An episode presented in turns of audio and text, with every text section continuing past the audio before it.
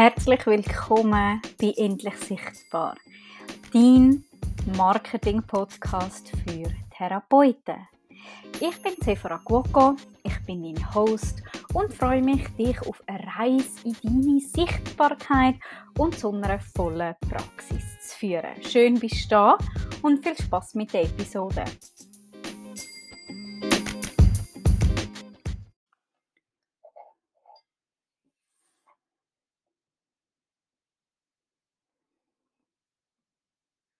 So, herzlich willkommen zu dem heutigen Live. In dem geht es um innere versus äußere Sichtbarkeit, respektive was ist das überhaupt und was kann man machen, genau, dass man sichtbar wird. Ich warte noch ein bisschen, bis, äh, bis sich das paar live einfindet und schwätze in der Zwischenzeit ein bisschen über unsere Masterclass, die am Wochenende stattfindet.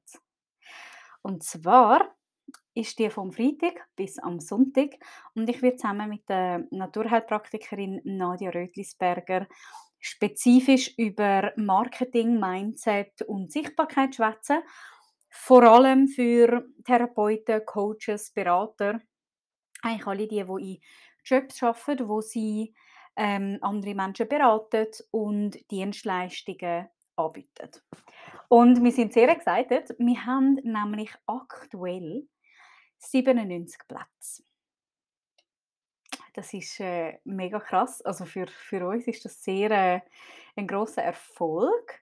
Und es meldet sich wirklich, also ich habe da die Stats gerade offen, wirklich fast im 10-Minuten-Takt melden sich Leute an. Und das ist äh, für mich ein klares Zeichen, dass das Thema Sichtbarkeit eigentlich ein, ein riesiges Thema ist und dass es immer mehr auch dazu kommt, dass man sichtbar sein will, dass man sichtbar sein muss, auch gezwungenermaßen, um dann auch äh, Menschen erreichen und zum wirklich auch sein Angebot rauszubringen. Oder? Es langt in dem Sinn nicht mehr, um einfach gut sein in dem, was man macht, weil wenn niemand darüber weiß, dann verdient man kein Geld, oder? Genau. Und die innere versus die äußere Sichtbarkeit, da geht es eigentlich darum, dass die innere Sichtbarkeit ist alles, was sich rund um die inneren Glaubenssätze, die inneren Stories, das innere Mindset, also wirklich um, wie ready ist man zum sichtbar sein im Innen hat man Schiss?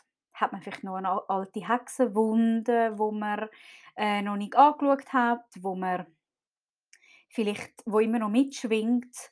Oder ähm, auch zum Beispiel Sachen Kindheitsthemen, äh, Jugendthemen, gerade für uns Frauen oder so die ganze Teenie-Zeit ist sehr bewegend oder kann sehr bewegend sein rund um, ich sage jetzt mal, das Frauwerden, und da kann es einmal vorkommen, dass man wirklich ähm, dort immer noch so ein bisschen alte Stories hat. Vielleicht ist man gemobbt worden, vielleicht hat man nicht so viele Freunde gehabt oder hat irgendwie äh, fette Zahnspangen gehabt oder so wie ich, eine tätschrote Brille und ähm, ist dann so zwungenermaßen sichtbar gewesen, weil äh, ja, es nicht anders gegangen ist und es hat irgendwie scheiße ausgesehen und alle haben einen gemobbt, oder? Und das hat natürlich Auswirkungen auf die innere Sichtbarkeit. Weil wenn man sichtbar ist in dem Sinn, oder? Und als Jugendliche, Jugendliche versteht man noch nicht ganz den Zusammenhang zwischen dem inneren und der, zwischen der inneren und der äußeren Sichtbarkeit.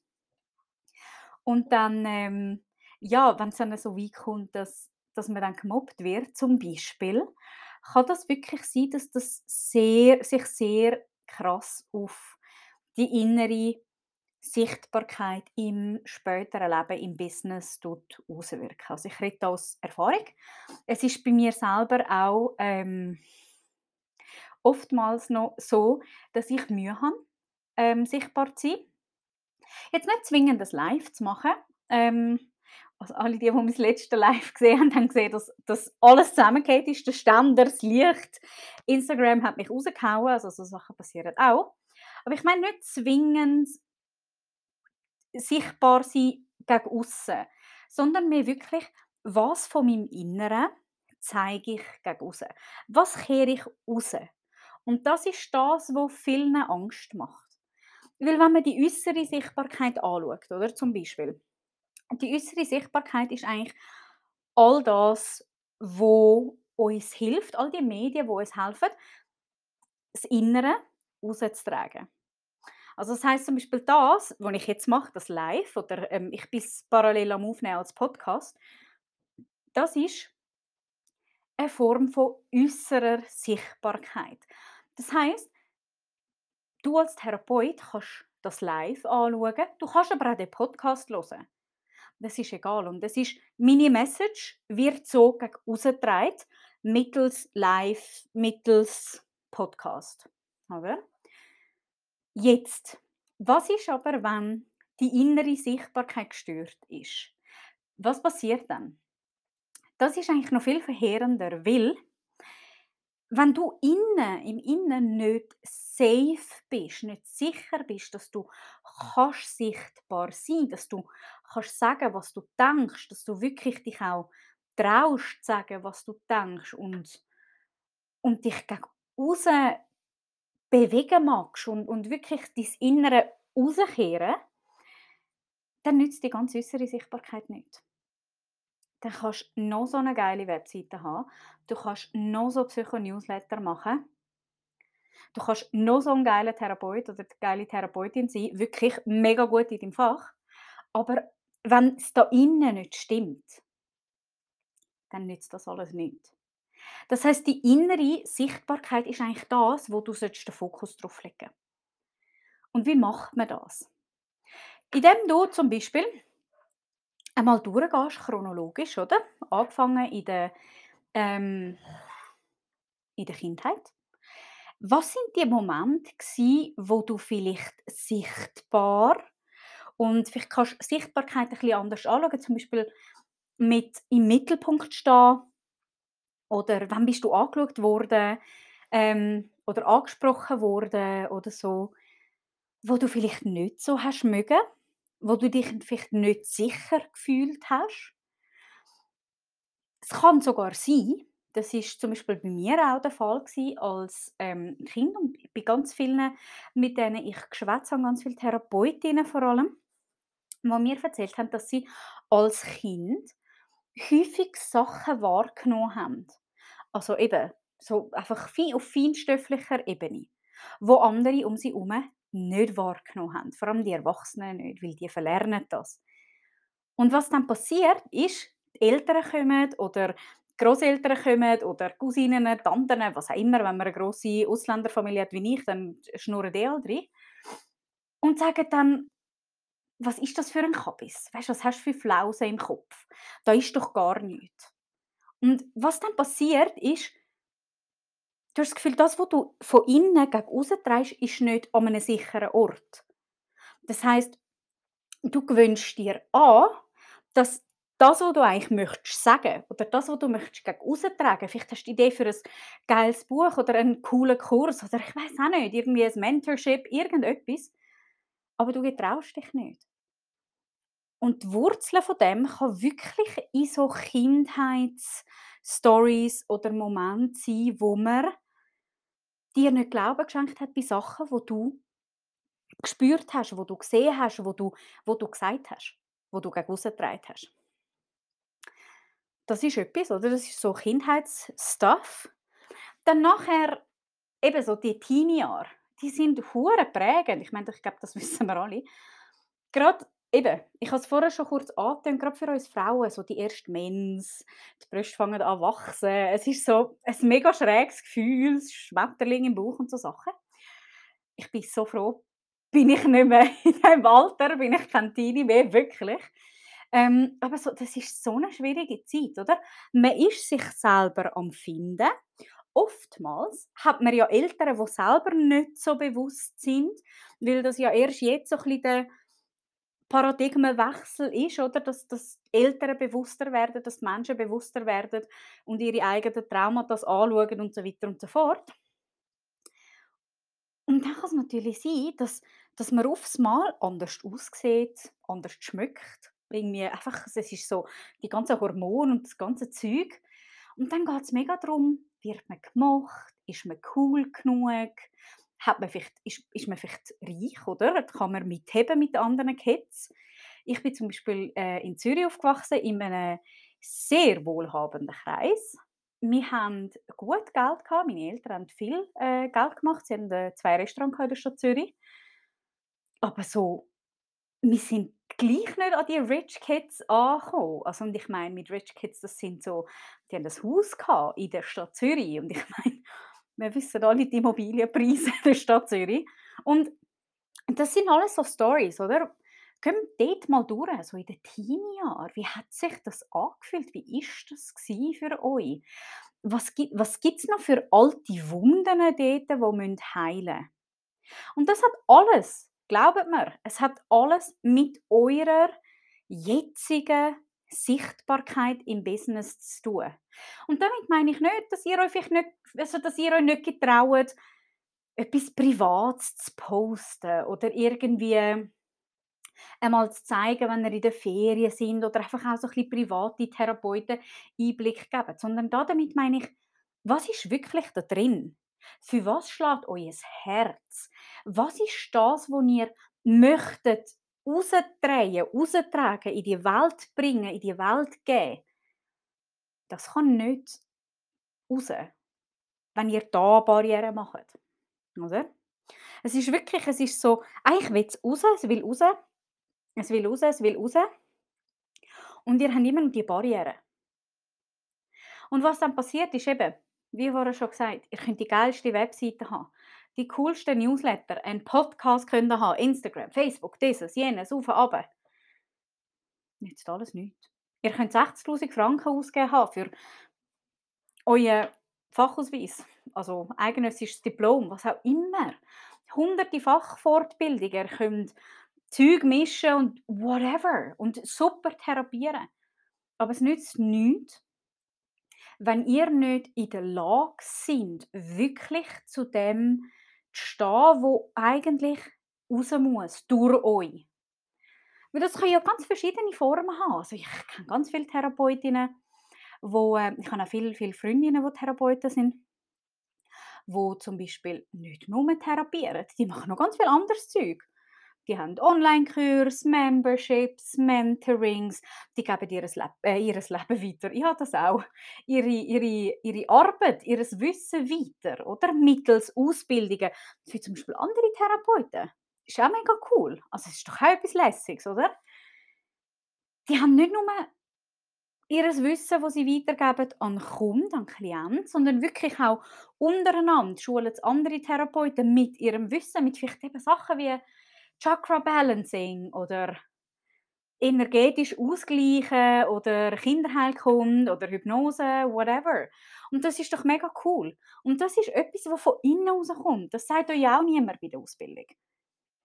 Und ich finde es immer so geil, wenn wir ähm, als Firma quasi versuchen, mit Schulen äh, eine äh, Kooperation zu machen oder eine Zusammenarbeit, dass wir sagen, hey, wir haben wir sind spezialisiert auf das Therapeutenmarketing. Und ich kriege meistens die gleiche Antwort. Ja, ja, wir haben da, unsere Schüler befassen sich ein ganzes Wochenende mit Praxismanagement und Führung. Und ich frage dann immer, oder, Therapeuten, Therapeutinnen, wenn ich im Gespräch bin, wo gerade in der Ausbildung sind oder gerade frisch ab der Ausbildung. Ich frage dann ja, meistens, wenn sie mir anrufen oder mir schreiben, wissen sie ja eben nicht genug. Das heißt, sie haben nicht genug in der Schule gelernt. Und dann schwätze ich mit ihnen und frage, ja, aber wieso kommst du zu uns? Ich meine, ich kann verstehen, vielleicht Therapeuten, die seit 10, 15 Jahren im Business sind, aber warum, warum kommen die? Gerade ab der Ausbildung. Lernen die euch das nicht? Und die Antwort ist auch dort immer die gleiche. Die Antwort ist immer, nein, wir lernen das nicht. Es bringt uns niemand bei. Wir lernen, wie wir ein bisschen Buchhaltung machen und ein bisschen abrechnen mit dem Tarif 95. Aber es lernt uns niemand, wie wir sichtbar sein müssen. Was man konkret machen kann. Was es konkret für Massnahmen gibt. Das lernen wir dir. Wir machen es sogar für dich.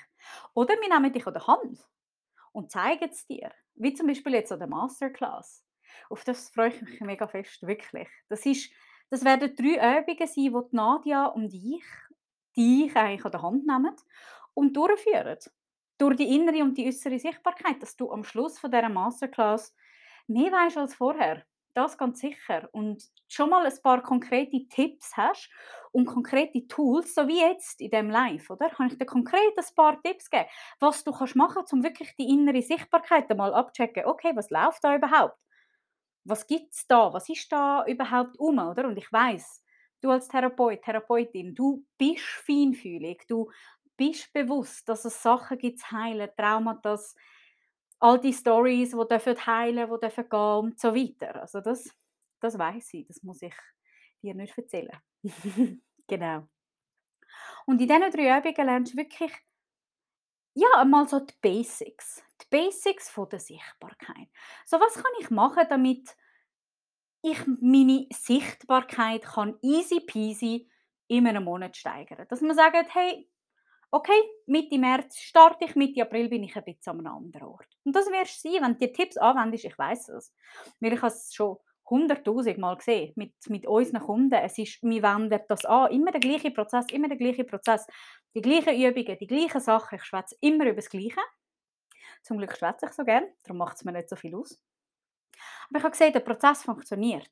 Klar, man passt ein bisschen an, ein paar Therapeuten sind weiter dort, andere sind weiter dort, andere sind an einem anderen Ort. Aber ob TCM-Therapeut, Naturheilpraktiker, Masseur, it doesn't really matter, wirklich nicht. Weil der Prozess ist immer das Gleiche. Die Stories sind immer die gleichen. Der Selbstwert ist immer ein Thema bei allen. Scheißegal, ob du jetzt Füße massierst oder ob du, weiß auch nicht, Schröpfen tust oder irg, es ist egal. Es ist wirklich egal, weil der Prozess, die Sichtbarkeit anzustoßen, im Innen, aber auch im Aussen, die ist immer gleich. Das ist immer der gleiche Prozess. Und es, ist, es gibt wirklich einen Schritt für Schritt, einen Schritt für Schritt Weg, um das zu machen. Und das lernst du bei uns Freitag bis Sonntag. Ich weiß ehrlich gesagt nicht, wie viel Platz wir aktuell haben noch zur Verfügung, weil mein IT-Team hat einmal gesagt, wir haben nur 100. Das heißt, es gibt nur noch drei.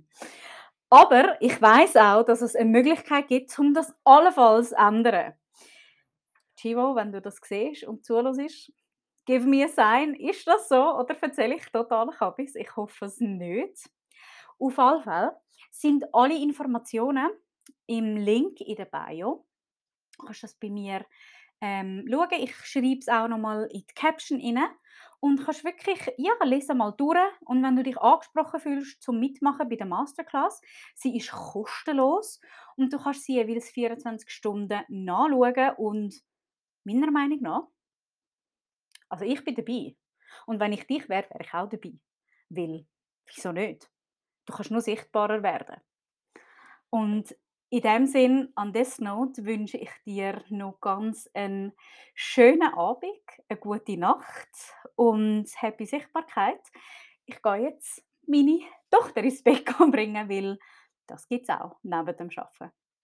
Schön, dass du zugeschaut. Danke vielmals und bis bald. Tschüss.